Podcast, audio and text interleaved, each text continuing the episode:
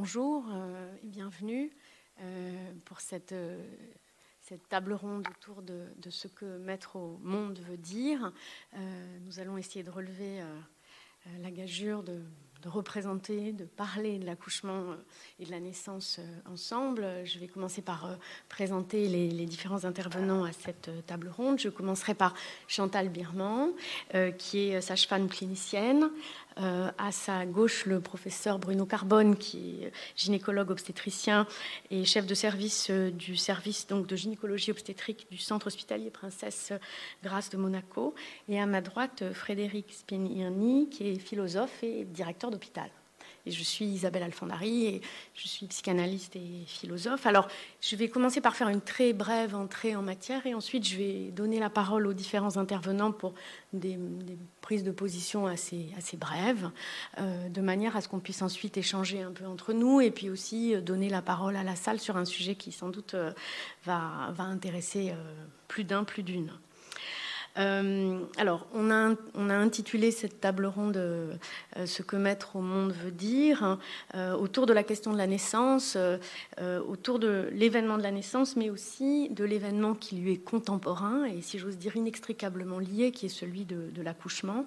Et il s'agit bien sûr, et c'est sans doute la difficulté, elle a été évoquée, de représenter l'accouchement, on y reviendra sans doute, mais aussi de parler de l'accouchement, parce qu'en fait, quand on parle de l'accouchement, on parle ensemble d'un double événement si j'ose dire, de celui de la naissance et de celui de l'expérience euh, aussi de la mise au monde pour la mère.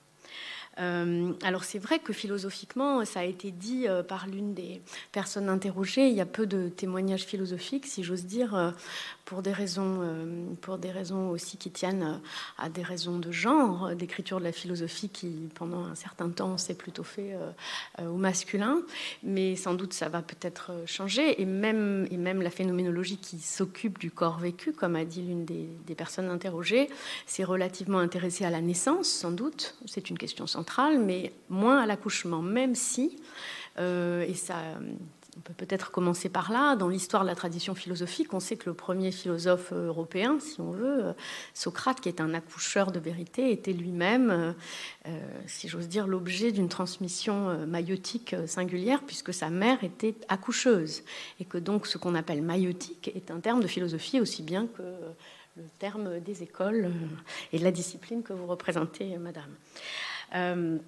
Alors, peut-être que ce dont il va être question ici, euh, ça a été très bien montré, je pense, dans ce petit radio-trottoir, c'est, de cette euh, expérience, moi je dirais expérience et événement, euh, à la fois de corps, mais aussi expérience et événement psychique, pour la mère comme pour l'enfant.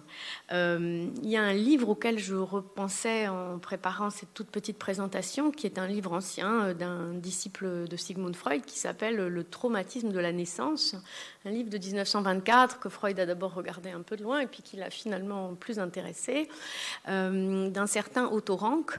Et dans le, traumatisme de la naissance, Rank euh, regarde ce moment, s'intéresse à ce moment où est-ce qu'il appelle cette catastrophe originaire pour l'enfant, euh, de venir au monde, c'est-à-dire de rencontrer le premier objet et de le perdre immédiatement.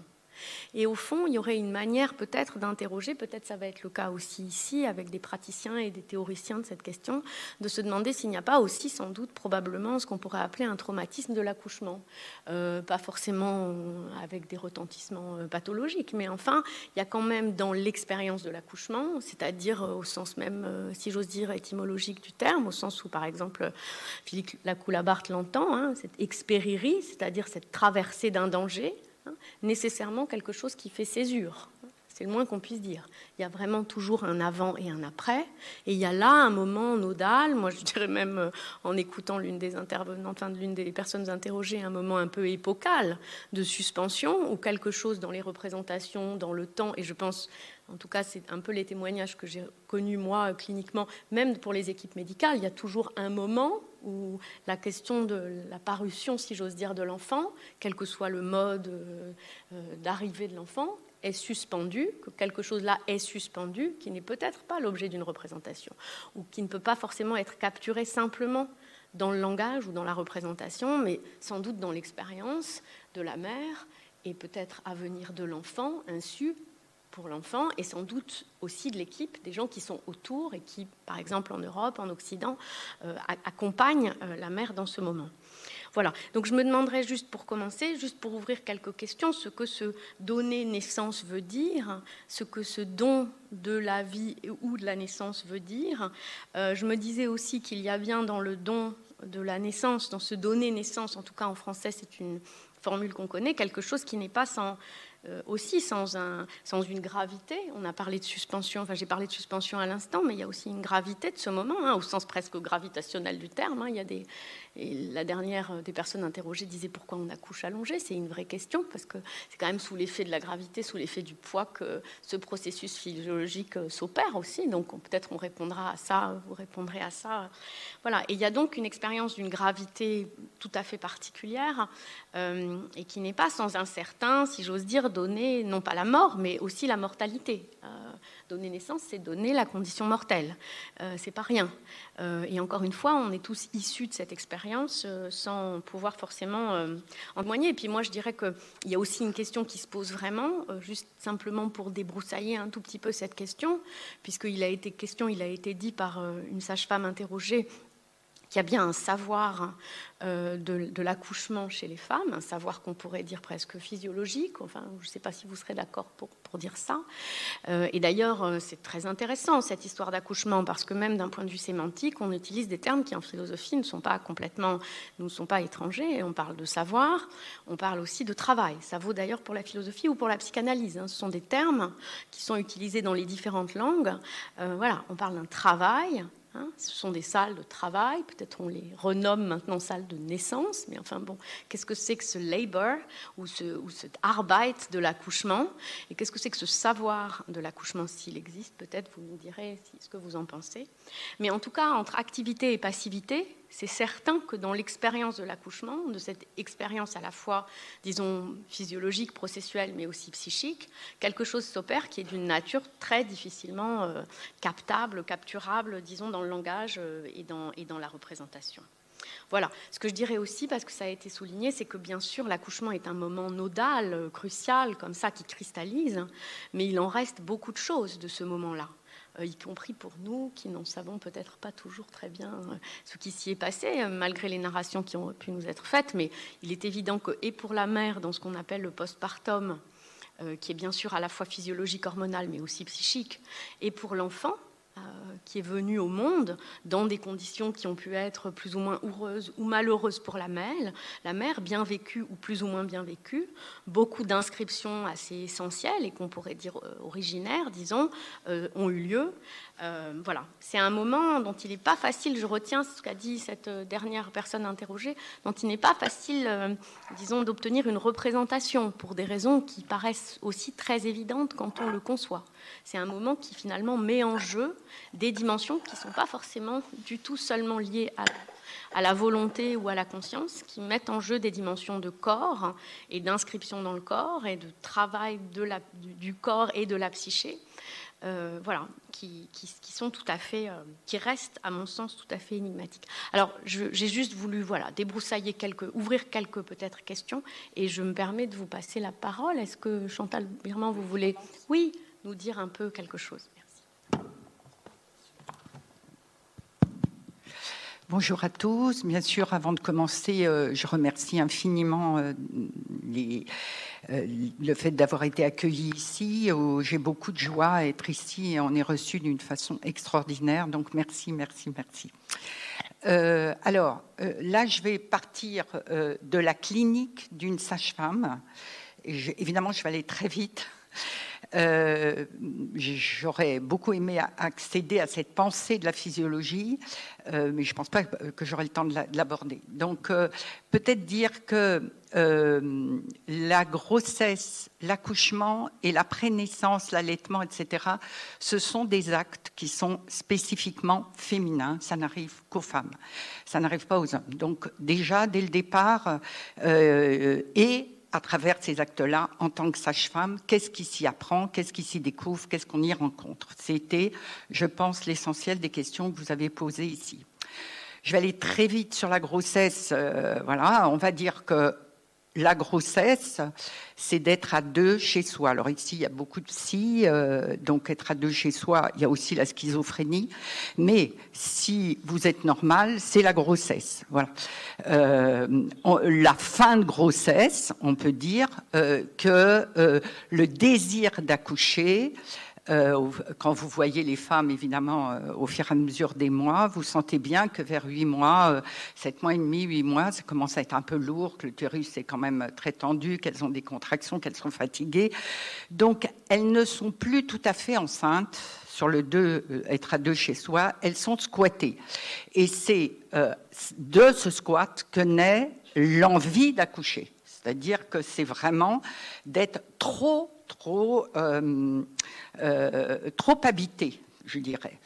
Donc, on va dire que l'accouchement arrive. Là, j'ai une petite parenthèse euh, à faire parce que euh, mon métier de sage-femme, enfin ma pratique de sage-femme a commencé avant la péridurale. donc là, on est dans deux mondes complètement différents.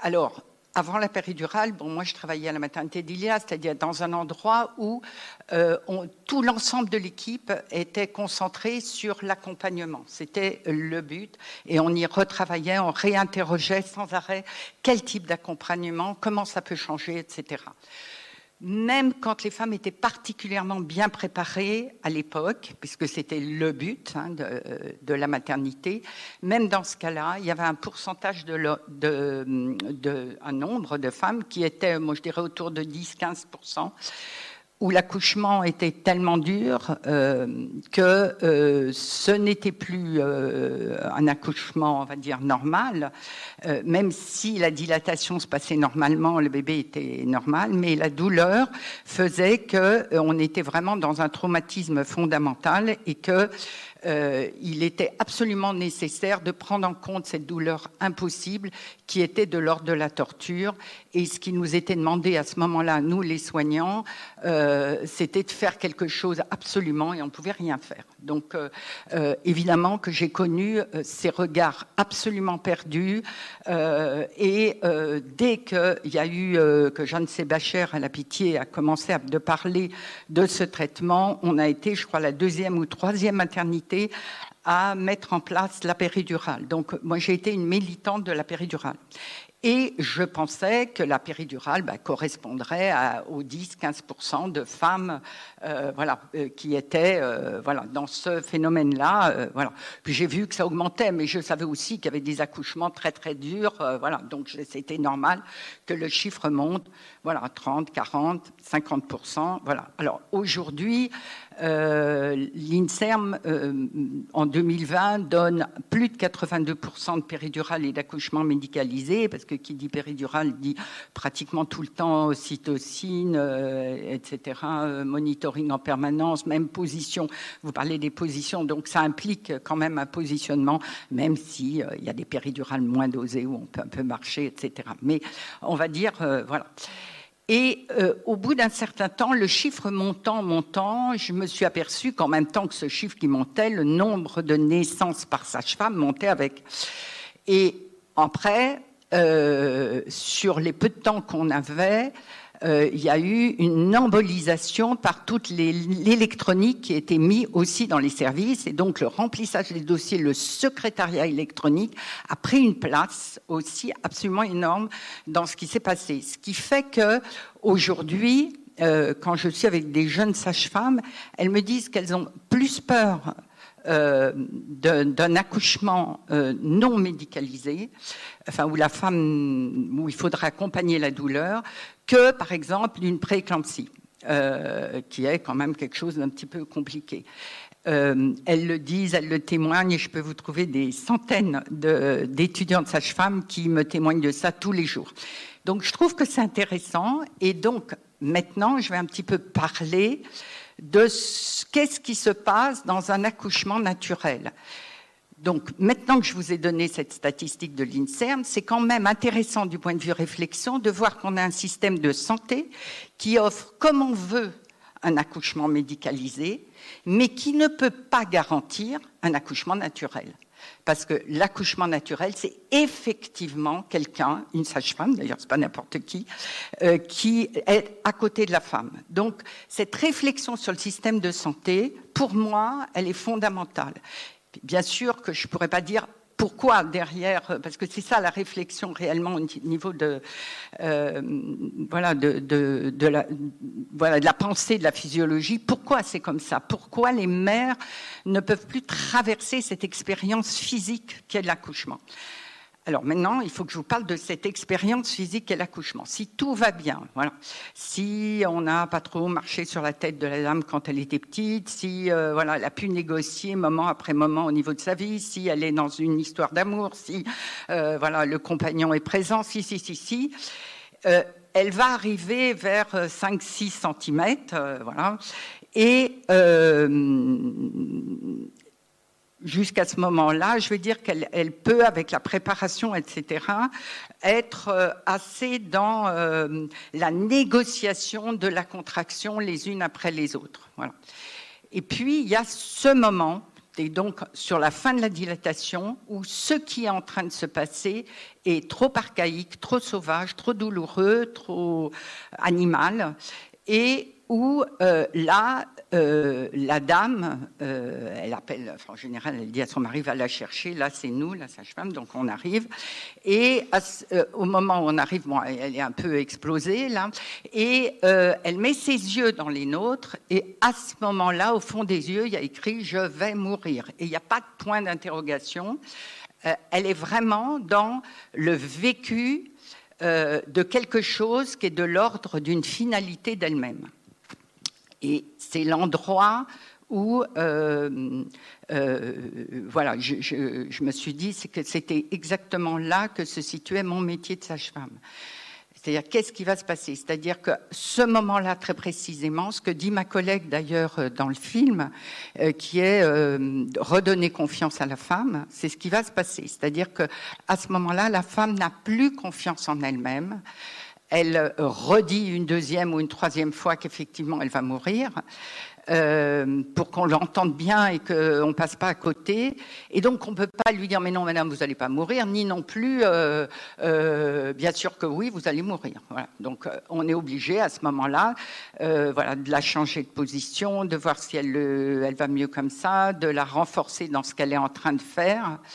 Et en gros, ce qui se passe, c'est aller à l'endroit où elle, est, euh, évidemment, ne pas le vivre, puisque évidemment tu ne peux pas le vivre euh, pour l'autre personne, et l'aider à lâcher sa génération, c'est-à-dire justement à mourir à sa génération, et de passer derrière la génération qui arrive, c'est celle de son bébé. C'est ce qui se passe en fin de dilatation. C'est-à-dire que la femme meurt à sa génération, pour pouvoir donner la vie. On ne peut pas pousser quelqu'un devant soi si on est devant ou si euh, il est à côté. Donc ce mouvement là de la naissance et le mouvement de la femme devenant mère, c'est la chrysalide s'envolant pour un espace papillon, euh, et c'est donc le, le travail de la sage-femme. Et en faisant ça, la femme nous dit qu'elle a plus confiance finalement en nous qu'en elle-même. Et cet honneur-là, c'est euh, bah, à genoux, évidemment. Euh, euh, il y a très peu de moments dans la vie où on est gratifié de quelque chose d'aussi incroyable que cette confiance-là. À partir de là, évidemment, il va y avoir la poussée, c'est-à-dire tout à fait la fin de cette dilatation et la naissance du bébé. Euh, et donc, il va y avoir, euh, avant la poussée, euh, ce passage, voilà, que je pense qui est essentiel à être réfléchi, à être pensé. voilà. Bon, donc le bébé naît. Qu'est-ce qui se passe quand le bébé naît? Bon, En général, il faut que j'arrête. Non, non. non. Euh, il faut euh, voilà, le mettre, euh, en général, on le met sur le ventre. Là, ce qui va se passer entre le père et la mère, il y a un tout petit moment commun où les deux sont contents que le bébé aille bien et où, alors plus du côté du père, il est content que sa femme aille bien. Du côté des femmes, elles ne pensent pas trop à leur santé à ce moment-là. Euh, il y a une petite différence là. Par contre, ce qui va suivre est complètement différent. Il n'y a pas de symétrie entre la paternité et la maternité. C'est complètement euh, deux mondes complètement différents. Donc du côté de la mère, dans un premier temps, le fait d'avoir fait ça, le fait d'être arrivé sur l'autre bord, le fait d'avoir changé de génération, un petit moment quand même très léger. Hein. Ça, ça dure pas longtemps, mais où il n'est pas loin d'être Dieu. Et euh, bon, très vite. Euh, alors à ce moment-là, à ce moment-là, elle euh, commence ce, sentiment-là arrive chez elle? Elle a le sentiment d'avoir gagné et d'avoir gagné pour toujours. Et c'est ça, accoucher, c'est qu'est-ce qu'on peut donner à une femme, cette force-là, ce qui fait qu'après, dans la vie, évidemment, elle, vivra les choses de la vie exactement pareil que n'importe qui et que les autres, mais euh, elle sait exactement ce qu'elle vaut. Et donc, on pourra aller euh, lui marcher dessus, mais jusqu'à un certain point.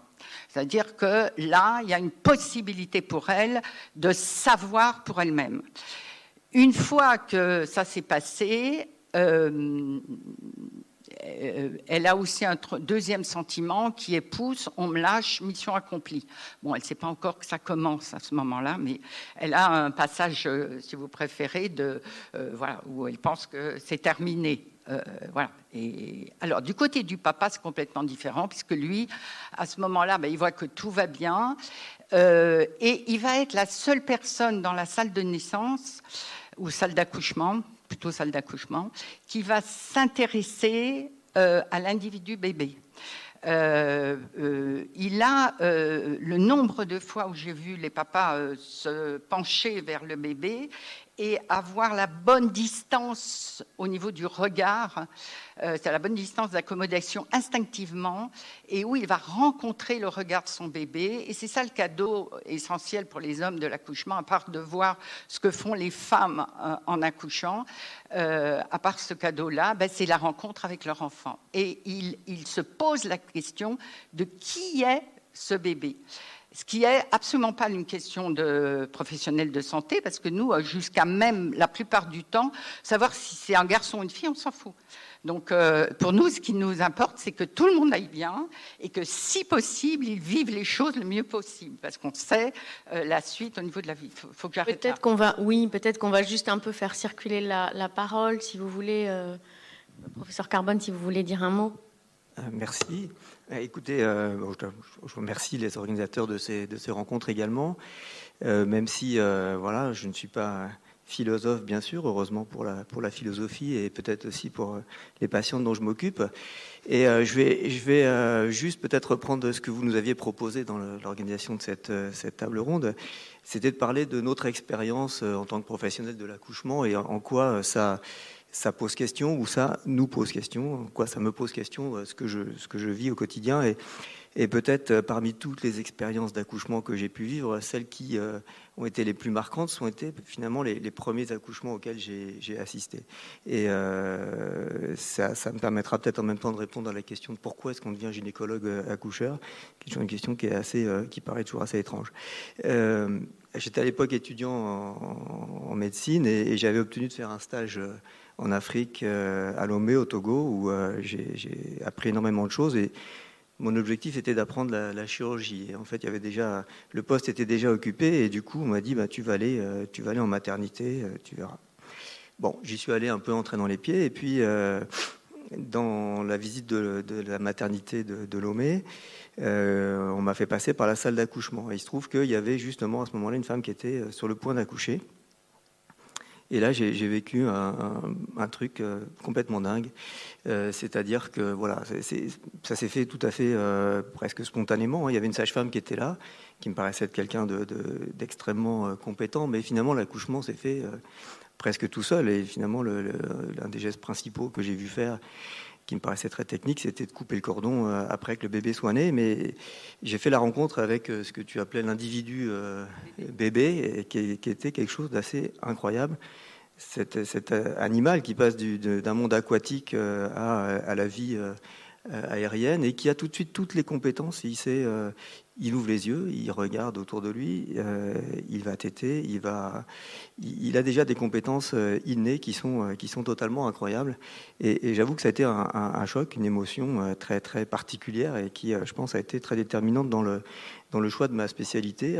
D'autant que après avoir vu ce premier accouchement, peut-être une quinzaine de minutes après, il y a eu une nouvelle femme qui était sur le point d'accoucher et, la sage-femme qui était là m'a dit bah, maintenant que tu as vu, tu vas faire. Alors j'en étais bien incapable, j'avais aucune compétence, mais c'est là d'ailleurs que j'ai pu comprendre qu'un accouchement, finalement, euh, il n'y avait pas grand-chose à faire quand ça se passait naturellement, puisque j'en étais bien incapable, à part couper le cordon comme j'avais vu faire euh, juste auparavant.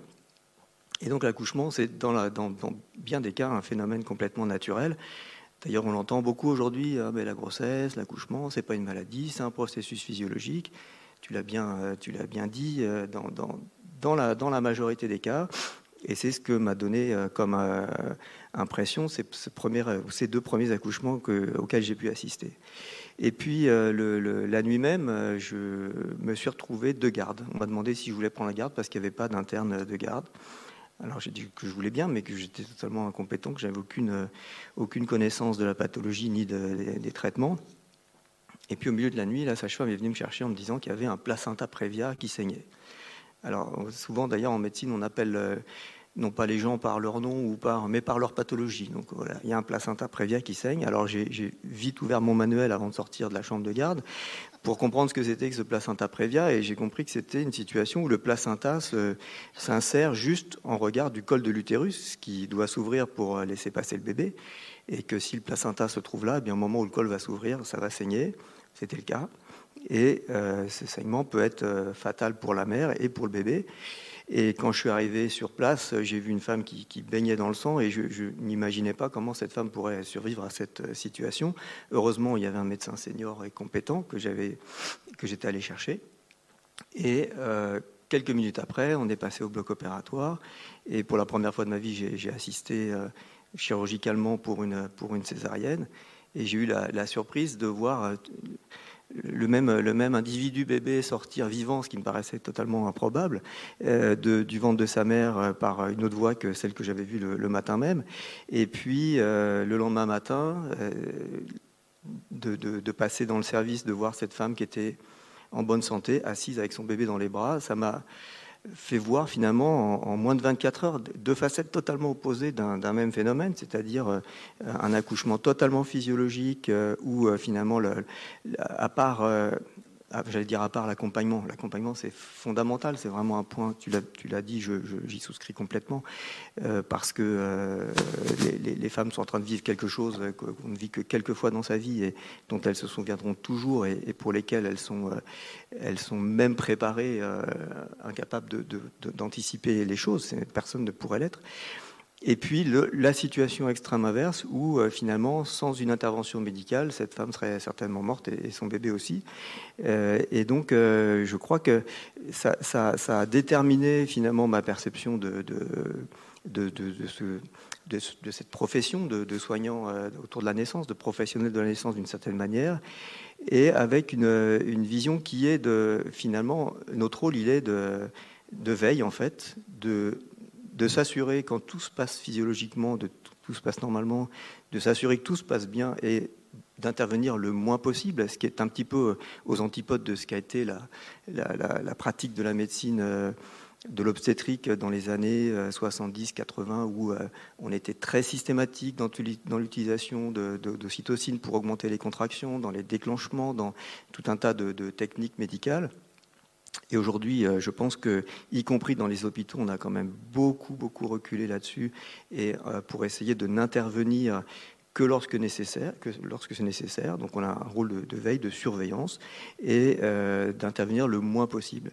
Et en revanche, eh ben, il faut garder en mémoire que, la grossesse et l'accouchement, c'est des situations dans lesquelles, et les femmes le savent d'ailleurs, euh, implicitement le savent de manière euh, euh, inconsciente, qu'il y a un danger qui existe au moment de cet accouchement. Je dire, historiquement, on se rend compte qu'y compris les, les gens les plus favorisés, on voit dans l'histoire dans des, des, reines en, en, pagaille qui sont mortes en couche. donc, je veux dire, malgré tous les soins, il y a des, possibilités de, complications. Et donc, euh, il faut garder euh, absolument euh, en tête ça et avoir toujours autour de la naissance les compétences, les infrastructures, l'équipement nécessaire à des interventions médicales, techniques extrêmement rapides et, extrêmement adaptées. Donc il ne faut pas oublier qu'on est passé en une centaine d'années d'un taux de mortalité maternelle hein, au moment de l'accouchement qui était de l'ordre de 1 à 2% euh, à moins de 1 pour 10 000. Donc ça veut dire, si je prends par exemple l'échelle de, la maternité de Monaco, où on a 1000 naissances, on peut redouter euh, la survenue d'un décès maternel euh, une fois tous les 10 ans, grosso modo, hein, pour 1000 naissances. Et si on était il y a une centaine d'années, on aurait entre 10 et 20 décès par année. Donc c'est complètement différent. Et encore aujourd'hui dans des pays où euh, l'accès aux soins n'est pas assuré, je pense euh, euh, aux régions d'Afrique par exemple où il n'y a pas d'hôpitaux, eh bien le, taux de mortalité du même ordre, de l'ordre de 1 à 2 et c'est aujourd'hui encore la première cause de mortalité chez la femme jeune, la, grossesse et l'accouchement. Donc je pense qu'il faut, il faut bien sûr privilégier la physiologie, privilégier le respect du phénomène naturel, mais on doit toujours être en capacité de réagir et d'assurer les, complications euh, qui peuvent être très brutales et, très sévères. Et euh, aujourd'hui, ce qui est compliqué dans notre métier, je pense, hein, et, euh, pas facile, c'est que de la même manière qu'on parle de bipolarisation de la société, on a on a changé notre paradigme de, fonctionnement, de, discussion avec les malades en général et avec les patientes, puisqu'elles ne sont pas malades en général, les femmes enceintes. Euh, et euh, on, tient beaucoup plus compte aujourd'hui des, euh, des, préoccupations, des, souhaits des gens. Hein, il y a quelque chose qui s'appelle maintenant le projet de naissance, par exemple, où les gens expriment ce qu'ils voudraient vivre et la manière dont ils voudraient le vivre, ce qui est quelque chose d'un peu délicat à manipuler parce que euh, on se fait parfois une idée euh, très, très, euh, qui colle beaucoup à ce projet de naissance, et puis souvent ça ne se passe pas du tout comme on, l'avait projeté. Et, aujourd'hui, on, est, on est un petit peu en grand écart entre des, demandes qui sont complètement, complètement extrêmes, extrêmes inverses. Hein. C'est-à-dire qu'il y a des patientes qui voudraient accoucher à domicile sans aucune intervention médicale, et en, en faisant un peu abstraction finalement des quelques cas pas si fréquent, mais particulièrement grave de complications maternelles, hémorragiques ou autres, ou de complications pour le bébé. Et puis d'autres patientes qui disent mais euh, quand est-ce que vous me faites ma césarienne programmée sans aucune raison médicale? J'ai pas du tout envie d'accoucher comme une bête. Et, euh, voilà. Donc euh, aujourd'hui, alors même si ces deux extrêmes sont minoritaires, finalement, on les entend beaucoup beaucoup beaucoup plus que la majorité des, des, des patientes ou des femmes enceintes. Voilà, je, vais, peut-être m'arrêter là pour euh, euh, ouvrir à la discussion. On peut-être on reviendra sur certaines choses. Euh, alors, est-ce que vous voulez nous peut-être nous dire un mot Oui, alors bonjour à tous et puis merci également aux organisateurs des rencontres philosophiques de Monaco. Alors, merci pour le, micro-trottoir que j'ai trouvé très, très intéressant. Je, pense que je vais, je y revenir. Alors, moi, du coup, j'ai pas forcément l'aspect soignant, puisque je je suis directeur d'hôpital. Il est vrai que dans mon petit parcours de directeur, euh, j'ai pu euh, largement apprécier euh, le, travail des soignants en maternité, hein, que ce soit à la Croix-Rousse à Lyon, bien entendu à l'hôpital Necker, où j'ai exercé pendant sept années, et aujourd'hui au CHU de Tours. le travail des obstétriciens, des sages-femmes, des auxiliaires de puère, de puriculture, m'a toujours, passionné. Et un peu comme, comme disait une personne dans le micro-trottoir, je pense que il me semble que c'était une journaliste qui disait je cherchais des, références philosophiques sur la place de la naissance euh, aujourd'hui. Ben, j'ai eu le même euh, travail pour euh, écrire mon essai. Je cherchais des références philosophiques. Bien entendu, la plus évidente, ça a été rappelé en introduction. Il me paraissait quand même étonnant qu'on trouve peu de, textes de philosophie, alors que l'une des figures majeures de la philosophie occidentale était fils d'une sage-femme, et que bien entendu, la connaissance philosophique était, euh, était euh, appréciée à l'aune du mot maïotique. Donc j'en avais conclu, peut-être un peu à la hâte, mais ça aussi ça a été rappelé tout à l'heure, que oui, il, semble qu'une écriture masculine ait pris le, pas sur euh, les grands événements de l'existence, et l'un des grands événements de, l'existence, c'est évidemment d'affronter la mort. Euh, on connaît tous hein, cette phrase, nous sommes tous des êtres pour la mort, et ça me paraissait un peu réducteur de, de considérer que notre grand défi dans l'existence, c'était de se préparer toute sa vie euh, à combattre euh, ce grand maître euh, qu'est la mort. Non, on vient de le dire, il y a quelque chose d'ambivalent dans l'accouchement, qui tourne autour, c'est bien que ça a été rappelé aussi dans le micro-trottoir, de la joie extrême, mais aussi de penser que la, femme va mourir. Et il y a quelque chose de très angoissant et de très heureux à la fois, ce qui fait toute l'ambivalence euh, de, la naissance. Et donc moi, en fait, dans mon, dans, essai, je, voulais un peu chasser les nuages sombres euh, qui s'accumulent autour de, la place de la naissance et euh, de, la place de la naissance dans notre société aujourd'hui. Alors je vais en lister euh, quelques-uns et puis après j'essaierai de répondre rapidement à votre question, c'est-à-dire que signifie finalement donner naissance et venir au monde? Alors il est vrai que dans les, dans les débats actuels, on a, on a plusieurs euh, pensées négatives, euh, en tout cas au moins des, des grandes questions qui, qui se posent au-dessus de la, de, la naissance. C'est d'abord le poids démographique. Il y, a, beaucoup d'écrits, beaucoup de, chiffrages euh, sur les, perspectives démographiques qui, euh, ben voilà, qui reprennent les vieilles thèses malthusiennes, hein, c'est-à-dire la Terre est surpeuplée, il va forcément y avoir une problématique de ressources, donc il faudrait euh, réduire les naissances. Alors, il y, a, maintenant quelques textes qui, euh, euh, sont publiés autour de ces, questions-là. Moi, je rappelais certains chiffres pour, ne pas désespérer de, l'avenir de l'humanité en termes de, surpopulation. Euh, mais il est certain que ça pose la, question de la place de l'être qui arrive. Et on entend un discours qui est très orienté vers la préservation de la planète sur moi je ne veux pas d'enfants ou alors j'en veux qu'un seul euh, pour préserver l'existence. Et c'est quelque chose qui m'a beaucoup interrogé lors de, mes, recherches pour, pour mon essai, parce que je me suis dit, mais est-ce que l'écologie, c'est vraiment finalement le motif qui freine à, à la, la, reproduction, sachant que d'autres discours démographiques disent finalement la surpopulation, il y, a, aussi une problématique culturelle ou de, civilisation, comme on dit parfois, sur le grand remplacement. Alors, du coup, les, peuples qui font plus d'enfants vont nous remplacer, etc., etc. Alors moi, je voulais un peu sortir de ce débat euh, qui, que je trouve euh, un, peu menaçant, en me disant, mais non, la, question fondamentale pour nous, c'est pas être remplacé par qui euh, ou par quel type de population, c'est être remplacé par rien. Euh, est-ce qu'on peut considérer que euh, on peut vivre sans l'idée de la naissance, sans le fait de, nous-mêmes à chaque fois changer de génération, hein, c'est ce que vous disiez euh, Chantal, de, lâcher notre génération pour la, pour la prochaine, avec la question de qu'est-ce qu'on lui lègue et quel monde effectivement on construit pour qu'il y ait une certaine permanence.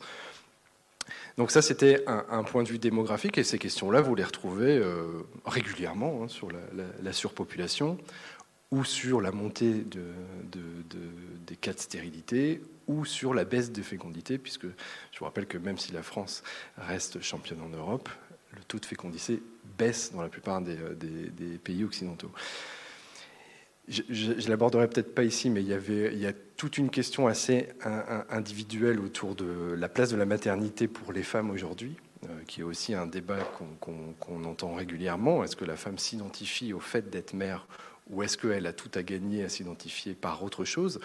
Et une question que, que, que, que je pose dans mon essai, c'est par quoi on remplace la naissance? Si on ne veut pas faire naître Est-ce qu'il y a un objet aussi puissant? Finalement, qui nous traverse, qui nous transfigure comme la naissance. Est-ce que c'est l'art? Est-ce que c'est l'engagement politique? Est-ce que est-ce c'est autre chose, de, peut-être moins, moins collectif, mais par quoi on remplacerait la naissance si on devait la remplacer, avec le risque, encore une fois, que le monde se perpétue sans humains Et puis, il y a une question qui me paraissait euh, politique, c'est-à-dire, euh, bon, euh, après le Covid, pourquoi faire naître dans un monde comme le nôtre? Voilà ce qu'on entend fréquemment, réduction des libertés, euh, régime autoritaire, euh, nouvelles maladies, ou alors les maladies archaïques qui reviennent. Bah, si c'est pour faire venir dans ce monde-là, finalement, quel intérêt? Au pire, profitons-en nous, et puis alors, j'ai quand, même, euh, cherché dans, dans, les, dans, les, références philosophiques euh, quelques auteurs qui avaient finalement déjà apporté quelques éléments de, réponse à ces questions, et, j'étais content de trouver euh, les auteurs de, l'après-guerre, Seconde Guerre mondiale. Hein, je pense à Hans Jonas, je pense évidemment à Anna Arendt, qui finalement se posaient la même question, c'est-à-dire après le second conflit mondial, est-ce qu'il ne faut pas désespérer et, et, se dire que bon, bah voilà, l'humanité court à sa perte l'augmentation des technologies nocives, finalement, qu'on se pose la question ou pas de la naissance, finiront par, nous, par éradiquer l'humanité sur la Terre. Et du coup, j'ai trouvé je trouve des, symboles qui, doivent un peu guider notre réflexion sur la naissance aujourd'hui, qui sont des symboles qui, pour moi, sont des symboles d'ouverture et, plutôt positifs, moi qui personnellement me portent, euh, qui sont que finalement, non, en fait, on a un devoir de faire naître. C'est notre. Alors, ça, c'est Anne qui, qui l'écrivait bien dans le principe responsabilité. Il disait qu'on peut penser ce qu'on veut. On peut regarder l'histoire en disant Bon, certes, euh, il y a eu euh, Michel-Ange, Mozart, Socrate, mais bon, il y, a quand même, euh, quand même une majorité de gens un peu nocifs. On a beau avoir ce type de réflexion utilitaire, où on chiffre le bénéfice et les risques de faire naître, on a beau se tourner vers les atrocités, il faut garder en tête cette idée forte qu'il faut faire naître pour que l'humanité, finalement, perdure et pour que le principe même de responsabilité soit possible. Je trouvais cette idée très intéressante. Et une deuxième idée, c'est euh, celle d'Anna Arendt, qui est une idée purement politique et qui, me touchait au moment où j'ai écrit mon essai, c'est-à-dire de reconsidérer la naissance comme étant à la fois une fin, parce qu'il y a quelque chose qui est effectivement fini quand on met au monde quelqu'un, mais qui est le commencement absolu finalement. Et Anna Arendt disait, prenez l'exemple de la naissance de Jésus d'un point de vue purement laïque, elle disait, mais pourquoi la chrétienté s'est tellement attardée autour de la naissance du Christ? Pourquoi dans l'iconographie, la naissance est tellement importante? Évidemment, sa mort aussi, vous allez me dire. Mais, mais parce que tout simplement, une personne qui n'est pas née, qui n'est pas bien née, qui n'est dans une étable en dehors du royaume, a pu remettre en cause l'hégémonie de son époque et devenir un symbole mondial, fonder une religion, etc. etc. Et il me semblait important de rappeler, et notamment pour revigorer un peu le, métier des, des, soignants en maternité, de se rappeler qu'en fait, toute naissance porte en elle cette liberté absolument anarchique, inconditionnelle, de pouvoir changer l'ordre du monde. Alors bien évidemment, dès qu'un enfant naît, vous le savez comme moi, les, parents, alors ils ont écrit leur projet, puis évidemment tout de suite il y a, le prénom, le, métier qui arrive très très rapidement, il est comme si, il est en avance sur son, sur son âge, etc., etc. Mais in fine, parce qu'on recouvre en fait cette incertitude avec nos projections. Mais, le, seul message que je voulais que je voulais euh, transmettre, c'est celui-là, c'est qu'il faut se rappeler que venir au monde, c'est l'ouvrir au maximum, puisque la possibilité de le changer est toujours finalement à portée de bras avec cette personne. Quoi qu'il advienne de cette personne, finalement, il est probable qu'elle dise non ou qu'elle accepte le monde qu'on lui offre. Et c'est aussi pour ça que la naissance, c'est un phénomène collectif, les autres en témoignent, mais on doit aussi partager finalement le monde qu'on lègue à, nos enfants. Et donc, euh, c'était euh, voilà, tout l'enjeu de, l'écriture d'une philosophie de la naissance. Merci beaucoup. Alors, Juste pour animer un tout petit peu le débat entre nous, il me semble qu'il y a une chose qui revient dans, chacun des, dans, chacune des présentations que vous avez faites, c'est, enfin, qui me paraît assez centrale, c'est la question du désir euh, des femmes dans l'événement de, ce, de cette, alors, de cette conception éventuelle, si elles ont la possibilité d'en décider. Dans certains pays, heureusement, c'est une possibilité de faire le choix de ne pas avoir d'enfants ou d'en avoir. Et ça reste euh, voilà, peut-être souhaitable aussi de, pouvoir s'en abstenir si on n'a pas ce désir, ou à deux, ou toute seule, après tout. Euh, mais je me disais aussi qu'on entend quand même quelque chose euh, dans, vos deux, dans vos deux présentations autour de, ce que vous avez dit, professeur Carbone, tout à l'heure, autour de peut-être par moment de demandes comme ça aux équipes médicales de, que le désir devienne un peu une volonté un peu, un peu, un peu agissante euh, de, choisir, par exemple, euh, la manière dont l'enfant paraît, si j'ose dire, euh, ou bien le voilà. Et je me demandais parce que dans l'événement de l'accouchement, si j'ose dire, puisqu'on regarde la naissance, mais ici on a aussi voulu regarder l'envers de la naissance, si j'ose dire, ce qu'on regarde souvent un peu moins, c'est-à-dire ce que, ce que phénoménologiquement, ce que psychiquement et physiquement implique de mettre au monde pour une femme, qui est, alors euh, notamment euh, en Occident, hein, sur un, en général, enfin, il y a des manières maintenant plus soft, plus douces de, de, décider, de venir dans une salle de mise au monde, plus ergonomique, plus naturelle. Mais pour l'essentiel, une femme, elle est quand même dans les, derniers, dans les dernières heures d'un accouchement, elle est quand même le plus souvent rivée sur un lit, elle est souvent montée en hauteur à la fin et elle est l'objet de toutes les attentions et, et, et, et de tous les soins, et on a bien compris que ça réduisait de manière drastique euh, les, risques de mortalité euh, maternelle euh, et infantile dans le moment de l'accouchement. Mais je me, demande aussi, parce que je crois que c'est quand même aussi une question, de savoir comment les femmes peuvent se saisir aussi de ce moment, ressaisir pour elles aussi ce moment. On a dit qu'il y avait un savoir, vous avez dit, professeur Carbone, qu'il y avait sans doute une physiologie, quelque chose d'assez naturel qu'on essaye d'accompagner et d'épouser au maximum, de laisser finalement la nature faire son œuvre dans le corps d'une femme. Mais il me semble que dans l'accouchement, ce qui est très compliqué, c'est que c'est quand même une expérience de corps, mais qui produit des effets psychiques. Euh, alors on a dit d'angoisse ou de joie extrême euh, pour le père, euh, pour le personnel autour. On voit bien dans un accouchement, quand on en a vécu un, que ça met tout le monde en émoi, un accouchement. Même quand c'est extraordinairement simple et il se passe toujours quelque chose, ou l'arrivée d'un nouvel humain, d'un individu humain, produit cet effet. Et je me dis juste, pour les femmes, souvent la question, c'est quand même de savoir comment ressaisir ou se saisir de ce moment-là, même si elles sont, et surtout si elles sont dans l'angoisse, dans la peur, dans la douleur, dans toutes ces émotions extrêmement intenses. comment c'est possible, au fond, de faire de ce moment quelque chose dont on pourrait s'approprier, euh, voilà, l'heure? Ben, Je pense que c'est très, très, très, très difficile. Je pense que ça a été dit tout à l'heure dans, les interviews euh, par une sage-femme que je connais bien, euh, que, les, femmes savent accoucher mais ne le savent pas encore. Et c'est probablement vrai. Et euh, bon, pour avoir travaillé dans, différentes régions du monde et différentes cultures, je pense qu'effectivement, finalement, plus on, plus on a de, moins on a d'informations finalement, et plus on est apte à accoucher de manière euh, naturelle sans, sans, trop se poser de questions. Et en fait, on le voit sur les positions au moment de l'accouchement, etc. Je pense que dans nos sociétés aujourd'hui, euh, les femmes sont, euh, je ne sais pas si c'est un adéquat, mais polluées d'images et de, et, de, et de perceptions ou de, ou de choses qui leur sont apportées par des livres, par tout un tas de personnes. Et puis, alors si on regarde sur la naissance sur les réseaux sociaux, on a absolument tout et, son contraire. Et donc, je, ne vois pas comment une femme qui est enceinte, en particulier pour la première fois, peut avoir une idée précise de euh, ce qu'elle euh, souhaite.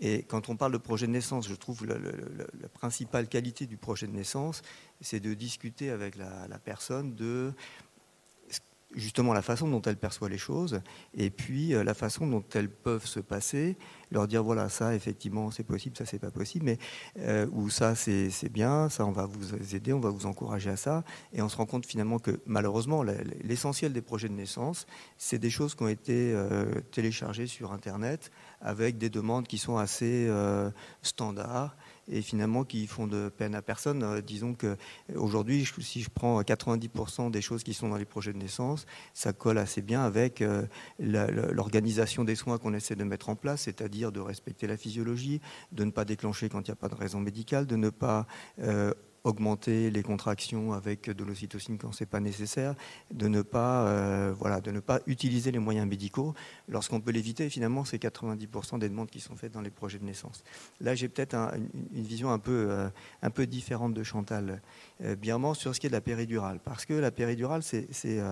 Ah, moi, j'ai un peu vécu avant la péridurale dans les pays où il n'y en avait pas, et puis quand j'ai débuté l'internat, dans certaines maternités parisiennes, on était à des taux de péridurale qui étaient très très faibles, de l'ordre de 20 ou 25 Donc euh, on avait beaucoup de patientes, mais alors qui n'étaient absolument pas préparées comme au Lila à accoucher sans péridurale. Et donc c'était euh, c'était la guerre, la salle de naissance. C'était quelque chose d'assez euh, compliqué et, et, difficile.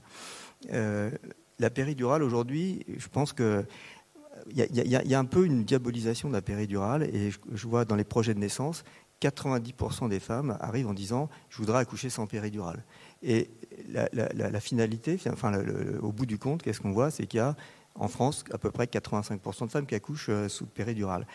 Et euh, donc quel est le problème? En fait, le problème c'est que euh, personne n'est capable de dire avant, surtout quand c'est un premier accouchement, comment on va être capable de, gérer cette douleur, comment on va être capable de faire quand on la gère bien au début, mais un premier accouchement, ça peut durer 10 heures, 12 heures, on est fatigué, on est, et, ça rejoint ce que tu disais tout à l'heure, les, 10 ou 15% de femmes qui étaient à la porte de la, de la mort, de l'agonie euh, traumatisée absolument avide de, de, cette douleur euh, insupportable. Et finalement, la péridurale, on se rend compte que le moment où ça bascule, c'est souvent très précocement euh, lors du travail, quand les contractions sont vraiment douloureuses. Le souhait d'accoucher sans péridurale, il, il, est caduque très très très très vite. alors, le problème, c'est de pas que, les patientes ne se culpabilisent pas de ça, qu'elles ne vivent pas ça comme un échec. C'est pour ça que moi, je suis toujours très, très attentif à, ne pas euh, être dans un camp ou dans l'autre, pas leur dire, euh, voilà, il faut que vous décidiez à l'avance, etc. Euh, nous, on laisse la péridurale à disposition à tout moment de, l'accouchement parce que voilà, on n'a pas à juger d'abord du choix des patientes et puis parce que je voudrais surtout pas, on voudrait surtout pas que la patiente qui finalement décide de faire une péridurale, elle se dit bon bah j'ai raté mon accouchement et euh, j'ai voilà j'ai pas fait euh, mon rôle de, mère. Donc ça c'est très important. Et puis aujourd'hui sur le fait de le fait de dire qu'un accouchement sous péridurale c'est pas un accouchement physiologique. Là, je suis pas du tout d'accord parce que, en fait. La, péridurale, c'est le meilleur antalgique. Voilà. Aujourd'hui, dans les hôpitaux, la certification des établissements, euh, si on n'a pas partout euh, la prise en compte de la douleur des malades, euh, on n'est pas, un, bon hôpital. Et on se rend compte d'ailleurs que parmi les, doléances des patientes quand un accouchement, quand elles considèrent que leur accouchement s'est pas bien passé, la, doléance numéro un, c'est qu'on n'a pas pris en charge correctement ma douleur. On n'a pas, on m'a pas bien accompagné pour la douleur. Donc ça me paraît fondamental d'avoir la capacité d'offrir cette, cette, cette, méthode, cette technologie, qui je pense a été vraiment une avancée parmi les plus importantes de mon point de vue euh, pour les femmes qui accouchent. Euh, et aujourd'hui, euh, les, techniques de, de, péridurale ont changé. On n'est pas obligé d'avoir les, deux jambes paralysé, d'être allongé sur le dos euh, euh, pendant tout le, travail. On a des méthodes qui permettent de bouger, on a des méthodes qui permettent de s'asseoir, d'être sur un ballon, de, se mobiliser. Et euh, on l'a constaté, à partir du moment où on n'est pas systématique, on peut accoucher sous péridurale sans utiliser l'ocytocine, sans rompre membrane. Et à la maternité de Monaco, on a réduit de manière très importante l'utilisation d'ocytocine et le taux de, de péridurale n'a absolument pas diminué. On n'est pas, moi je serais ravi que les patientes puissent accoucher sans péridurale si elles le souhaitent, mais leur demande finalement reste tout à fait stable. Et pour ce qui est de dire que ça augmente les interventions, on a un taux de césarienne qui est, très bas, parmi les plus bas d'Europe, à 18%, avec 85% de, de péridurale. Donc je pense qu'il y a une gestion de, cette euh, méthode d'antalgie qui n'est pas incompatible avec euh, un accouchement naturel et, le respect de la physiologie euh, au cours de l'accouchement qui me paraît aussi très important dans ce que vous dites, là, c'est ce que vous avez dit au sujet du fait que certaines femmes aient mal vécu leur accouchement. Et ça a été aussi dit un peu euh, par la sage-femme, euh, je crois, euh, parce qu'une fois que l'enfant est là, que tout va bien, que la femme va bien, de plus en plus on, la met bon, quelques, jours, quelques heures, parfois seulement dans une chambre, et puis elle rentre chez elle, peut-être avec un peu d'hospitalisation à domicile, mais même pas toujours. Et en fait, elle repart de là. c'est pour ça que je dis peut-être trauma de l'accouchement quand même, même quand c'est pas dans des conditions absolument épouvantables, dont il reste des traces d'une douleur irrémédiable, mais l'expérience qu'a été la accouchement qui n'est pas immédiatement narrativisable, dont on ne peut pas faire le récit. Il va accompagner et la vie de la mère euh, dans ses grossesses à venir et la vie de l'enfant qui est né, qui a été l'enfant de cette mère et de ce père, dans un accouchement qui parfois, du point de vue de ce qu'est l'équipe médicale, du point de vue de l'équipe médicale, a été parfait et qui peut être très différemment vécu euh, par la mère, par l'enfant. Euh, et, et, je me disais juste que là, quelque chose qui a été soulevé par une sage-femme me paraît très juste, c'est-à-dire que ce serait bien aussi, et évidemment, vu la contrainte sur le milieu hospitalier, c'est difficile qu'il y ait des lieux pour écouter euh, pour que les médecins puissent prendre le temps, c'est parfois très compliqué, ou les sages-femmes ou les aides-soignantes, écouter ce qui s'est passé euh, dans l'immédiat après coup ou un peu plus tard. Et pourtant, c'est absolument décisif. Et dans le soin, euh, disons, de santé mentale, du côté de la santé mentale, on sait qu'il y a des déclenchements d'épisodes, voilà, parfois difficiles, voire extrêmement graves, qui sont aussi consécutifs au fait que, de ce point de vue, ce qui s'est passé pour la mère et qui a été absolument parfait sur un plan, disons, purement somatique, produit des effets hein, que, par exemple, une femme s'est imaginé un accouchement hein, avec des représentations qu'elle a trouvées ici ou là, ou des narrations, ou la narration de sa propre mère, ce qui était un accouchement idéal, ou ce qui était l'accouchement qu'elle devait réaliser, ne le réalise pas et reste longtemps après euh, euh, sous le coup, disons, d'un accouchement raté, euh, soit d'un triomphe. C'est vrai que c'est un peu aussi ça parfois. Hein, un accouchement qui s'est bien passé peut faire l'effet à une mère d'une espèce de triomphe absolu, hein, d'être une espèce de général d'empire sur son char dans les heures qui suivent. Bon, heureusement, on en revient assez vite. Oui, les heures ou parfois les heures, hein, ça dépend des sujets peut-être. Mais, mais en tout cas, voilà, ce qui est, l'expérience de l'accouchement pour la mère, qui parfois n'a rien à voir avec ce qui a été, le, le je sais pas comment dire, l'expérience physiologique, c'est ou, somatique simplement, euh, me paraît aussi. Et je me, demande ce que vous pouvez en dire ou si c'est quelque chose qui commence. Voilà, euh, ce que, peut-être. Alors, juste pour revenir, euh, la question, enfin, je, l'ai bien dit, hein, que je, si demain, j'irai pas travailler, par exemple, dans un endroit où il n'y a pas de péridurale, hein, je suis très très claire là-dessus, il est hors de question de ça. Euh, par contre, je pense que les négociations autour de la douleur et autour de ce qui s'ancre dans le corps, autour de l'événement corporel qu'est l'accouchement, euh, hors anesthésie, euh, et je le répète, mais je ne vais pas le faire 40 000 fois, de dire que bien sûr que c'est une humanisation que ces anesthésies dans les cas dont on a parlé. En même temps, je me demande s'il n'y a pas une barbarie euh, inversement, si vous préférez, euh, à, nier le corporel et à nier les événements corporels euh, qui, par, alors pour moi, étant donné que je connais bien évidemment le métier de sage-femme, par défaut d'accompagnement humain. J'ai bien dit qu'on a un système de santé qui permet tout à fait l'accouchement sous péridural, déclenchement, tout ça, et qui, qui ne peut pas permettre aujourd'hui d'un accouchement naturel accompagné. C'est impossible. Euh, l'accouchement naturel accompagné, ça veut dire une femme, une sage-femme, comme le disait la collègue. Euh, voilà, c'est impossible autrement. Donc, euh, à partir de ce moment-là, l'autre question, l'autre chose que je voulais dire, c'est que oui, complètement autour de la mortalité maternelle, mais, mais revenons quand même à la mortalité mondiale, la première cause de, décès de la jeune femme reste l'avortement euh, non, euh, voilà, euh, l'avortement non médicalisé, assez euh, sceptique plutôt dans le monde. Après, évidemment, c'est l'accouchement. Mais bon, pensons à ça parce que je pense aux États-Unis. Est-ce que ça va entraîner pour les femmes pauvres aux États-Unis? Enfin bon, c'est une catastrophe. Bon, voilà. Donc, euh, j'ai tout le temps la carte du monde au niveau des femmes par rapport à ça. Et ce savoir qui s'ancre dans le corps, qui faut nier. D'ailleurs, euh, les salles d'accouchement sont devenues des salles de naissance. Le, on nie l'accouchement, c'est-à-dire on nie totalement. On essaye d'anesthésier au maximum. Pour moi, la péridurale, elle va bien, évidemment bien au-delà. Elle va au niveau des langages, elle va au niveau. Euh, euh, bon, donc, euh, pourquoi? C'est-à-dire, je, pose la question pourquoi il est hors de question aujourd'hui de, reconnaître cette puissance de la mère, y compris évidemment dans, euh, la société, à quel point elles sont pénalisées dans les entreprises, à quel point elles sont pénalisées plus que les femmes elles-mêmes. Je dirais que ces dernières années, euh, le féminisme, d'une certaine façon, a, a, quand même fait évoluer énormément la société, même si tout n'est pas gagné. Par contre, le maternel, on n'est pas rendu, hein, là. on est très loin. Et la profession de sage-femme étant la profession euh,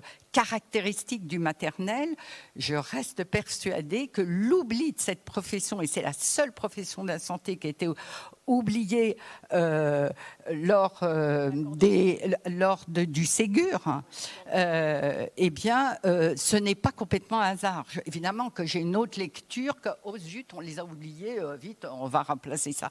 Évidemment que c'est en rapport au maternel et que oui, il n'est pas question de réfléchir sur, cette, sur ce qui se passe dans une société autour des mères. Voilà. Alors peut-être les ancrages dans le corps, ils ne sont pas seulement les ancrages de la douleur. C'est-à-dire euh, peut-être c'est ce qu'on a dit aussi parce que l'anesthésie juste pour parce que ce, à quoi je suis quand même sensible dans ce qui a été oui, mais moi aussi je suis sensible à ça. Y compris maintenant, je pense dans le, la modulation, disons, euh, de l'intensité de l'anesthésie, euh, on sent bien qu'il y a des femmes qui accouchent sous péridurale, sauf, sauf erreur, hein, corrigez-moi si je dis une bêtise, et qui, qui, ont quand même une sensation auquel on demande de participer. oui, juste une petite chose pour les pédiatres ou pour enfin moi ma, réflexion c'est quand on n'a pas eu la possibilité pour multiples raisons, entre autres la douleur, etc., de, de ce passage euh, et de cette rencontre avec euh, la mort au moment d'un accouchement. Et qui est extrêmement difficile. Et euh, bien sûr, hein, il est hors de question de nier la difficulté que c'est que ce moment-là. Mais euh, en même temps, je, euh, je, vois bien que ce qui se passe en suite de couche, bon là, on n'a pas parlé au niveau des suites de couche, mais le fait de ne pas avoir fait ce passage générationnel, du coup, tu le fais à travers la relation à l'enfant et tu n'as pas d'ancrage corporel par rapport à ça. Et donc, une femme qui accouche sans péridurale, aussi, elle va avoir une relation à l'enfant et elle va aussi construire sa maternité sur la relation à l'enfant. C'est vrai pour une femme qui accouche par césarienne. Il y en a quand même une bonne vingtaine de pourcents qui, pour des raisons essentielles, accouchent par césarienne. Elles sont mères euh, aussi, comme les autres. évidemment, comme les autres, pas de la même façon. C'est pas la même aventure de vie. Ça ne veut pas dire qu'il y en a une qui est mieux que l'autre, etc. Je suis pas en train de, mettre des curseurs valorisants. Je dis cette façon de devenir mère, qui est l'accouchement naturel, pourquoi euh, ça serait forcément euh, pas bien quoi? Pourquoi on n'y réfléchit pas? Pourquoi une pensée de la physiologie n'existe pas? Je pose la question aussi aux philosophes. Je pense, je pense, que la, physiologie, on, ne pense, qu'à ça, c'est-à-dire comment essayer de respecter la physiologie tout en étant pragmatique. Parce que, si tu veux, je pense que je ne veux pas faire des combats d'arrière-garde. Si on a 85% des femmes qui finalement accouchent avec une péridurale, c'est que soit il y a eu un échec de ce que tu proposes, soit il faut faire avec. Et donc, ce qu'il faut faire avec, c'est comme vous disiez la césarienne, c'est pareil, effectivement. Il y a en France 21% de césariennes, une sur cinq à peu près. Euh, ces femmes-là, il faut qu'elles n'aient pas l'impression d'avoir été en échec et euh, il faut qu'elles puissent s'investir après dans leur enfance en se dire voilà. Euh, alors la péridurale, c'est vrai qu'à un moment, au début de la péridurale, l'objectif c'était qu'elle n'ait pas mal. Alors quand on ne veut pas que la femme ait mal, on balance les produits et puis la femme elle sent plus rien, elle bouge plus et on a eu comme ça des, réflexions du genre on m'a volé mon accouchement parce que j'ai rien senti, j'étais passive et observatrice de gens qui euh, s'affairaient autour de moi et euh, je n'ai pas été euh, en, maîtrise, en, compétence, je dirais, pour la mise au monde de, mon enfant. Ça c'est vraiment un échec et aujourd'hui par exemple quand parfois la dose de péridurale est un peu trop forte, que la patiente est sur le point d'accoucher, il nous arrive d'attendre jusqu'à une heure ou euh, le temps nécessaire, jusqu'à ce qu'elle retrouve la sensation de du passage de la tête du bébé dans le, dans le bassin, des contractions, parce que sinon elle ne va pas être effectivement compétente pour, euh, pour pousser à ce moment-là. Et, cette sensation d'être à la tête du char d'Empire que vous décrivez, je, je, je l'ai constaté chez des femmes très introverties, anxieuses, inquiètes de tout, et qui, le jour de l'accouchement, se révèlent des, warriors, des, tueuses, et qui mettent leur enfant au monde de manière euh, magnifique. Et donc, euh, ça, je pense que c'est euh, fondamental, effectivement, de ne pas, voler cet instant-là et qu'elles aient, cette sensation. Mais je crois que, voilà, Là, encore une fois, si on peut arriver à changer le cours des choses, pourquoi pas, mais si on est pragmatique, on se rend compte qu'il y a à peu près une vingtaine d'années que les taux de péridurale en France sont de l'ordre de 80 et quelques pourcents. Donc je ne crois pas qu'on aura beaucoup de facilité à revenir en arrière. Oui, euh, juste pour répondre, euh, et, après, je pense que je, ferai court, mais euh, je pense qu'on verra vraiment le, pouvoir des femmes si une grève des ventres émerge, parce qu'effectivement, vous avez raison, il y a quelque chose autour de cette puissance de donner naissance qui doit être pensée, ça, ça, me paraît évident. Maintenant, à un moment, vous avez posé la question d'une pensée de la physiologie. alors, du coup, du coup, je ne sais pas si on peut faire une pensée de la physiologie, mais il y a certains textes, et euh, moi j'apprécie particulièrement les textes de Corinne Peluchon ou Cynthia Fleury, sur la thématique de la naissance qui relie finalement la venue euh, du, nouveau-né à la considération du soin donné à quelqu'un de vulnérable comme un, rapport au monde qu'il faut justement pérenniser. Il faut qu'on puisse se rappeler aussi qu'on est dépendants les uns des autres à travers le, vous avez parlé de phylogénétique, ne serait-ce qu'à travers effectivement la, filiation ou, euh, les, générations qui se succèdent, et à travers le soin qu'on donne à un être vulnérable. On pourrait aussi faire cette pensée-là pour les personnes qui sont en, EHPAD, hein, euh, mais, pourquoi pas, mais c'est vrai que la naissance constitue quand même cet événement où quelqu'un de fragile nous demande de l'aide, et c'est aussi un certain rapport au monde qu'on crée à travers ça. Oui, il y a une chose simplement pour faire écho à ce moment, comme ça, s'il y a des femmes qui, en fonction de la voix basse, la voix haute, ce qu'elles en décident ou ce qui est décidé pour elles, il y a une chose, par exemple, qu'en psychanalyse, on, sait, enfin, et qui nous paraît centrale dans l'expérience clinique par rapport à la naissance, c'est que c'est quand même un moment de séparation. On accompagne quelqu'un qui le sait plus ou moins, qui le sait consciemment, mais qui finalement l'apprend, euh, se sépare de ce petit être qui faisait corps avec elle, et que l'air de rien, euh, et donc ce sentiment d'être général d'empire une seule fois dans sa vie, euh, c'est aussi un moment de compenser ce qu'est l'expérience, et ça on le voit après dans les cures de femmes qui nous parlent, euh, la, dépossession de son corps, à laquelle on est amené avec l'aide d'autres humains hommes et femmes. Et, donc cette séparation-là, euh, elle, produit des effets et aussi des effets euh, qui sont encore une fois, qui peuvent être dans certains cas extrêmement violents et peut-être pas seulement hormonaux, mais aussi inscrits psychiquement. Il faut supporter, peut-être devenir mère, en tout cas c'est un peu ce que la psychanalyse nous apprend, c'est supporter à se séparer pour que la condition du lien soit possible. Donc c'est un, un moment d'une fragilité, d'une complexité extraordinaire aussi. Et c'est on l'entend aussi, dans, y compris les prises de position, dont on voit bien que chacun est très engagé par rapport à son investissement dans ce moment. Peut-être alors deux mots sur l'après, c'est-à-dire sur euh, le temps intermédiaire entre l'après-accouchement immédiat et le fait de tomber en amour avec son bébé, ce qui met du temps. Euh, il y a avant un temps euh, euh, nécessaire pour les femmes qui est un temps, ce que j'appelle de consolation maternante. C'est-à-dire que les femmes ont besoin d'être consolées après, parce que leur grand désir, quand elles accouchent, est de retrouver leur corps et une certaine forme de solidité autour de ce corps-là. Et ce qui va leur arriver, euh, dès qu'elles ont accouché, c'est de découvrir un corps qui est fluide, alors qu'elles sont dans du, euh, du, solide, elles désirent du solide. Donc, euh, elles, ont des pertes vaginales comme elles n'ont jamais eu de leur vie, elles, elles, ont des seins qui coulent et elles pleurent. Donc, il n'y a pas un orifice où ça coule pas. Donc la femme, immédiatement après, devient flaque. Le travail de la sage-femme, c'est d'être la paille qui réaspire la flaque, si vous préférez, qui, permet à la femme de se réaspirer elle-même. Euh, et, et, donc, nous, ce qu'on fait en tant que sage-femme, c'est essayer de trouver le bon endroit où l'ensemble de l'aspiration va pouvoir se faire. Donc on tourne autour de cette réaspiration de la femme pour qu'à partir de là, elle puisse savoir où elle est pour pouvoir rentrer en amour avec son bébé. Il y a donc un temps que n'ont pas les hommes, euh, qu'ont les femmes, qui est ce temps de flottement euh, jusqu'à ce qu'elles euh, puissent voilà, rentrer réellement d'abord en elle et ensuite, à partir de là, rencontrer son bébé. Oui, parce que l'instinct maternel, ça existe dans le règne animal, c'est un peu compliqué par le langage pour les humains les mères, elles ne sont pas forcément, on le voit dans la clinique de la mère et de l'enfant euh, en postpartum immédiat. Il y a certaines mères qui restent indifférentes à leur bébé alors qu'elles ne sont ni. Euh, voilà, qu'elles sont juste. Ça prend du temps, ce lien. Oui, peut-être. Alors, euh, peut-être qu'on va donner quand même la parole à la salle. On a sûrement, s'il y a des questions ou des interventions.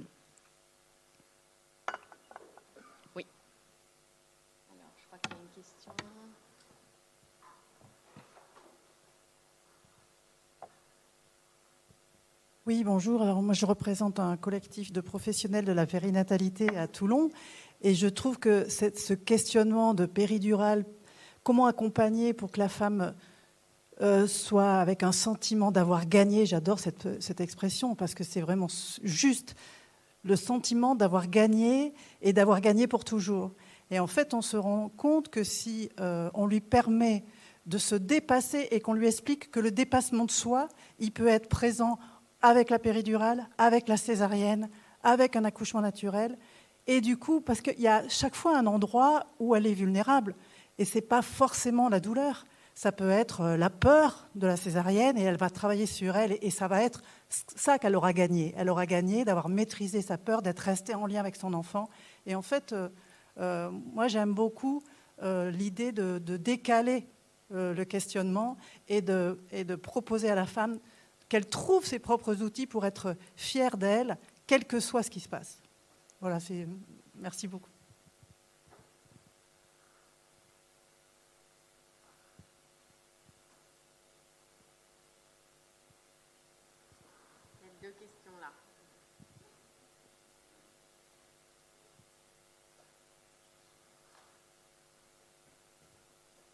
Euh, justement, vous, insistiez du côté de la péridurale, effectivement, du côté du corps.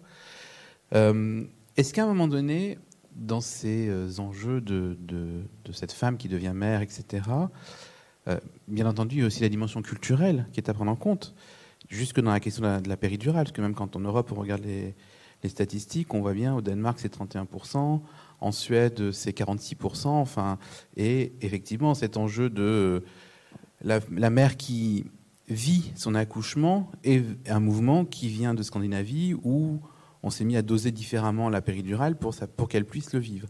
Mais au-delà de ça, est-ce que, c'est volontairement provocateur, euh, l'enjeu, à un moment donné, en s'attachant du côté du physiologique, de ce rapport à cette femme qui est là avec l'enfant, etc., n'est-il pas de perdre aussi l'être de langage qui est la femme qui est présente et peut-être est-ce là aussi où l'angoisse peut se situer dans l'accompagnement de cette, euh, de cette personne? Voilà, c'était une question. Je ne suis pas sûre de comprendre perdre l'être de langage. C'est-à-dire qu'à un moment donné, euh, comme le disait très justement euh, le professeur, on réduit finalement l'être à son organicité. À, à, son organicité. Il devient ce placenta saignant, ce, ce cas d'accouchement, etc. Et est-ce que finalement, à un moment donné, cette mère ne sort pas du bain du langage au profit de l'accouchement et l'angoisse peut peut-être se loger là? Oui, alors moi je ne sais pas à qui s'adresse la question, mais je trouve que c'est une question intéressante. En même temps, il est heureux que les médecins ne soient pas seulement dans le langage au moment d'agir, surtout que dans l'accouchement, par moment, il y a quelques gestes techniques qui peuvent être salvateurs. Donc qu'ils appellent un patient du nom de sa pathologie, c'est vrai, dans, je pense, dans tous les, dans, tous les services, pas seulement, euh, pas seulement en obstétrique.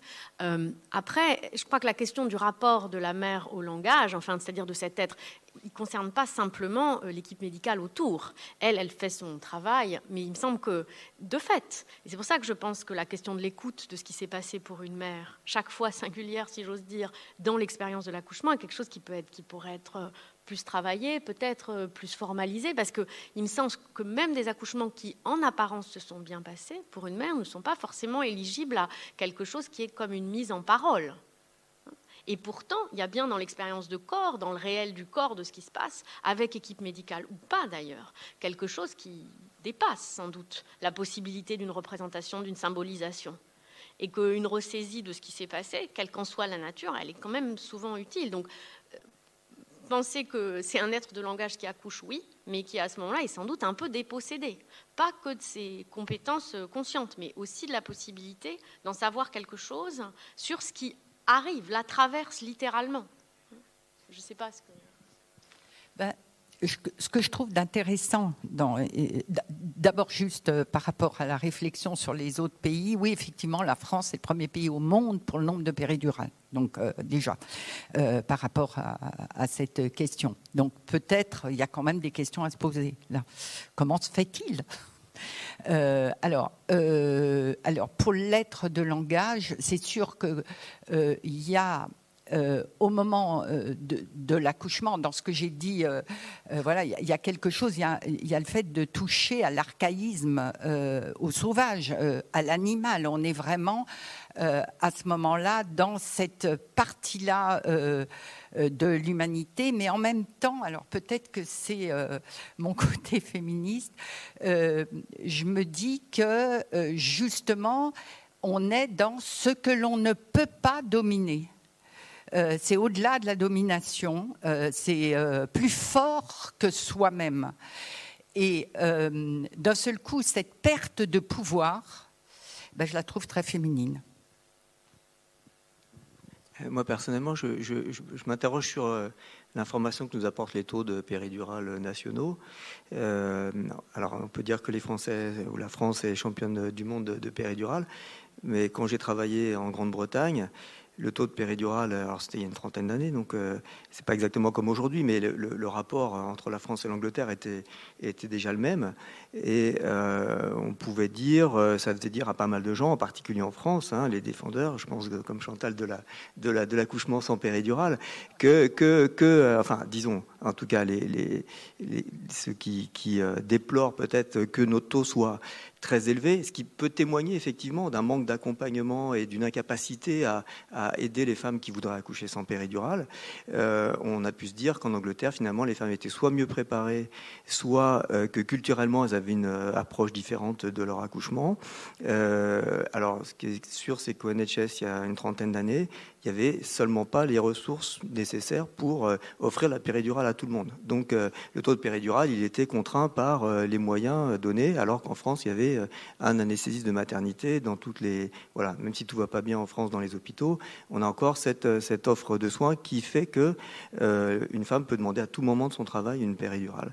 et puis l'autre chose, c'est que ici à Monaco, il y a beaucoup de gens de, tous les pays, hein, y compris de pays où il y a 30 ou 40 de péridurale. Et quand elles accouchent ici, elles ont un taux de, qui est à peu près similaire à celui des Françaises. Donc je suis pas sûr que ça tienne à la, physiologie ou euh, seulement à la, à la, culture, ou alors on perd sa culture en venant, euh, en déménageant euh, d'une certaine manière. Mais je ne sais pas si ces chiffres finalement nous renseignent si bien que ça sur, sur la, perception des femmes de leur accouchement.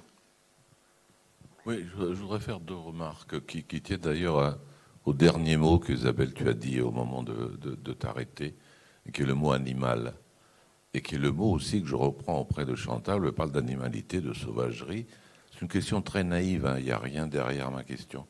Euh, tout le monde sait qu'aujourd'hui en philosophie, la réflexion a été euh, amplement fortifiée, modifiée par des ramifications qui vont vers une réflexion sur l'animal, une réflexion sur le, végétal. Je suis assez étonné que sur un thème euh, qu'est-ce que mettre au monde, il n'y ait pas eu une réflexion euh, qu'est-ce que mettre au monde pour quelqu'un qui met au monde, c'est-à-dire pour tous les êtres vivants. Ma question, c'est euh, une réflexion sur la façon de, d'ailleurs, vous voyez, de mettre bas, on dit parfois, de mettre au monde dans certaines espèces animales. Est-ce que ça peut être une source d'information pour nous, une source utile d'information? Puis la deuxième remarque que je voudrais faire, après je pose une question, c'est que le, on a beaucoup insisté comment l'enfant vient au monde. Moi, paradoxalement, je m'intéresse à savoir comment le monde vient à l'enfant. Euh, c'est-à-dire, euh, et je précise ma question, comment le monde vient à l'enfant, ça veut dire euh, qu'est-ce qu'il faut dans le déroulement de l'acte de naissance en impliquant tout le monde, en impliquant la femme qui accouche, le bébé, peut-être la compagne ou le compagnon qui est là à côté, comment ça doit se dérouler pour que, effectivement, le monde qui va venir soit un monde euh, viable pour l'ensemble, pour les trois. Un monde viable, j'entends une bonne vie pour l'ensemble. Je me souviens, parce que j'ai un certain âge, que dans les années 70, en France, il y a eu une réflexion de Frédéric Leboyer sur la, la naissance sans violence, qui parlait un peu de ça, c'est-à-dire que la manière dont se déroule, euh, dont se s'enroulent aussi euh, les facteurs euh, bébéens, maternels, et puis de celui ou celle qui assiste à l'accouchement, détermine effectivement l'avenir, la façon dont je vais être accueilli par ce monde. Et donc, il me semble aussi qu'il faut réfléchir sur cette idée-là, sur l'autre côté. En fait, ce n'était pas une question, je suis idiot. juste pour, répondre à la question de Robert, euh, moi, j'avais, lu un, livre de Lise Bartoli sur euh, effectivement les, différentes manières de, faire accoucher et puis les différentes problématiques même médicales qu'il peut y avoir et qui déterminent ne serait-ce que la manière d'être et le caractère de l'enfant. le cordon autour du cou, du coup il va agir de telle ou telle manière, ils étaient deux dans le ventre, etc. etc. Maintenant, je trouve qu'il y a beaucoup de dispositifs autour de l'accouchement l'acupuncture, l'aptonomie, qui, qui, ont l'air, pas moi le spécialiste, mais qui ont l'air de répondre aussi à la manière d'être présent avant l'arrivée au monde pour pouvoir lui donner une certaine sensation de ce qu'il attend à l'extérieur, euh, en faisant évidemment en sorte que ce qu'il attend à l'extérieur a l'air d'être plutôt rassurant. Maintenant, il y a énormément de dispositifs qui accueillent l'enfant, qui lui donnent aussi une image du monde, mais c'est évidemment après euh, l'accouchement. Ce qui est assez remarquable, c'est quand même l'incroyable hétérogénéité de, des réactions ou de l'appréhension de l'accouchement par les femmes. C'est-à-dire que vous parliez du monde animal.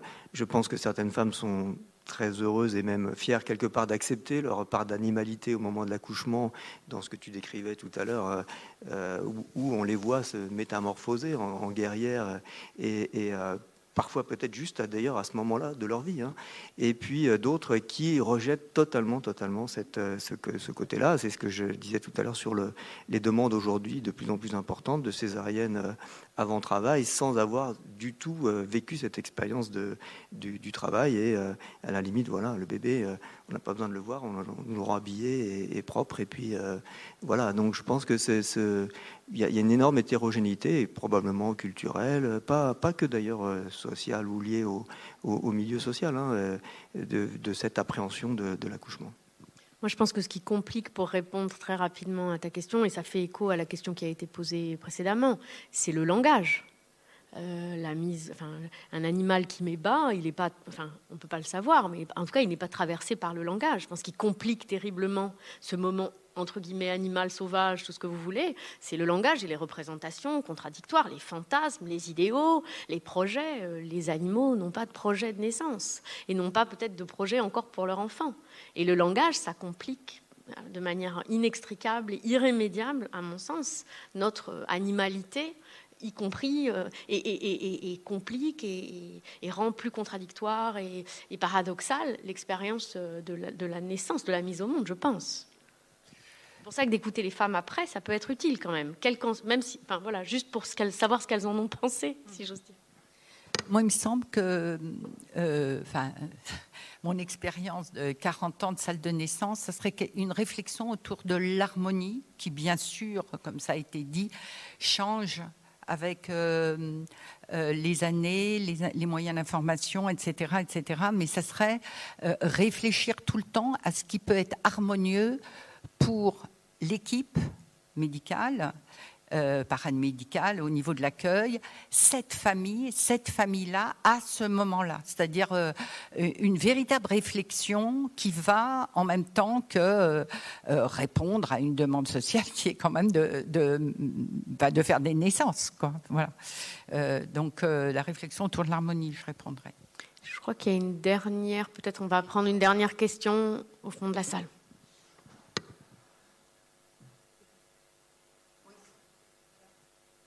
Bonjour, Karine Carbone, sage-femme libérale. En fait, euh, c'était pour rebondir par rapport à la péridurale. Moi, je pense que c'est par un manque d'accompagnement dans les salles d'accouchement que le taux de péridurale est aussi élevé. J'ai l'impression. Mais aussi par le manque de savoir l'accompagnement. Oui, parce que les sages-femmes n'apprennent plus la physiologie de nos jours. On n'apprend que de la pathologie. Donc on ne sait plus gérer la physiologie. Et euh, je ne veux pas dire le contraire, probablement raison, mais encore une fois, je crois qu'il faut être pragmatique. Après, là, voilà, on est, on est devant un constat, peut-être qu'on ne sait pas, peut-être que, euh, voilà, mais euh, effectivement, il y, a une autre question que je me pose moi, c'est, et là, c'est pas une critique, je pense que la formation des sages-femmes aujourd'hui ne permet pas on, critique souvent le manque de disponibilité des sages-femmes parce qu'elles doivent s'occuper de deux, trois, quatre femmes parfois en travail en même temps. Et là, c'est totalement juste impossible de, s'impliquer là-dedans. Euh, moi, mon constat parfois, c'est qu'il y a une proportion des sages-femmes. Alors, je parle des sages-femmes hospitalières, c'est un peu biaisé parce qu'elles ont toujours travaillé dans les hôpitaux dans un modèle qui n'est pas forcément le modèle idéal très loin du modèle britannique parce que autant euh, il y a un manque d'anesthésistes en, Grande-Bretagne, mais il y a par contre des sages-femmes. On est dans le pratiquement one-to-one, c'est-à-dire une sage-femme pour une femme euh, en travail, donc ça, ça joue aussi beaucoup. mais il y a un petit peu moins peut-être, mais en tout cas, je ne suis pas sûr qu'en France, il y ait une appétence d'une proportion pas négligeable des sages-femmes pour cet accompagnement, en tout cas des sages-femmes euh, hospitalières. Et ça, c'est vrai que c'est difficile, mais c'est lié à la formation aussi des sages-femmes. Alors, je suis complètement d'accord avec ça. Euh, parce que dans la formation, il n'y a pas non plus euh, l'apprentissage du savoir de la physiologie au niveau des sages-femmes. Et, en plus, le, mode de recrutement actuel des sages-femmes euh, se passe après la première année de médecine. Donc, on est vraiment dans un cadre hospitalo-universitaire au niveau de la pensée dans laquelle vont être élevées les sages-femmes. Et par rapport à tout ce que tu dis et, voilà, sur l'Angleterre, avec lequel je souscris complètement, parce qu'il se trouve que ma fille vit en Angleterre et que donc je vais euh, toutes les cinq semaines à Londres. Donc j'ai visité tous les hôpitaux de monde et je suis pote avec les sages-femmes de Londres. Et euh, là, je me rends bien compte que comme tu l'as d'ailleurs très bien dit, la mentalité anglo-saxonne n'a rien à voir avec la mentalité française et qu'entre autres, les médecins apprennent la physiologie des sages-femmes. Donc c'est un échange de savoir alors que le savoir sur la physiologie en France n'existe plus du tout. Voilà, c'est juste ça. Et tant qu'il n'y aura pas euh, cet échange de savoir, il n'y aura pas d'équilibre. Et évidemment que c'est la population qui en a euh, les conséquences. Enfin, c'est mon point de vue. Merci, c'était intéressant que cette question de la péridurale soit apparue, cette question finalement presque technicienne et pharmacologique de la péridurale euh, en tout cas dans, vos préoccupations, dans vos questionnements de, de, praticiens de, la naissance. Euh, merci infiniment et on va peut-être euh, s'arrêter là. Merci.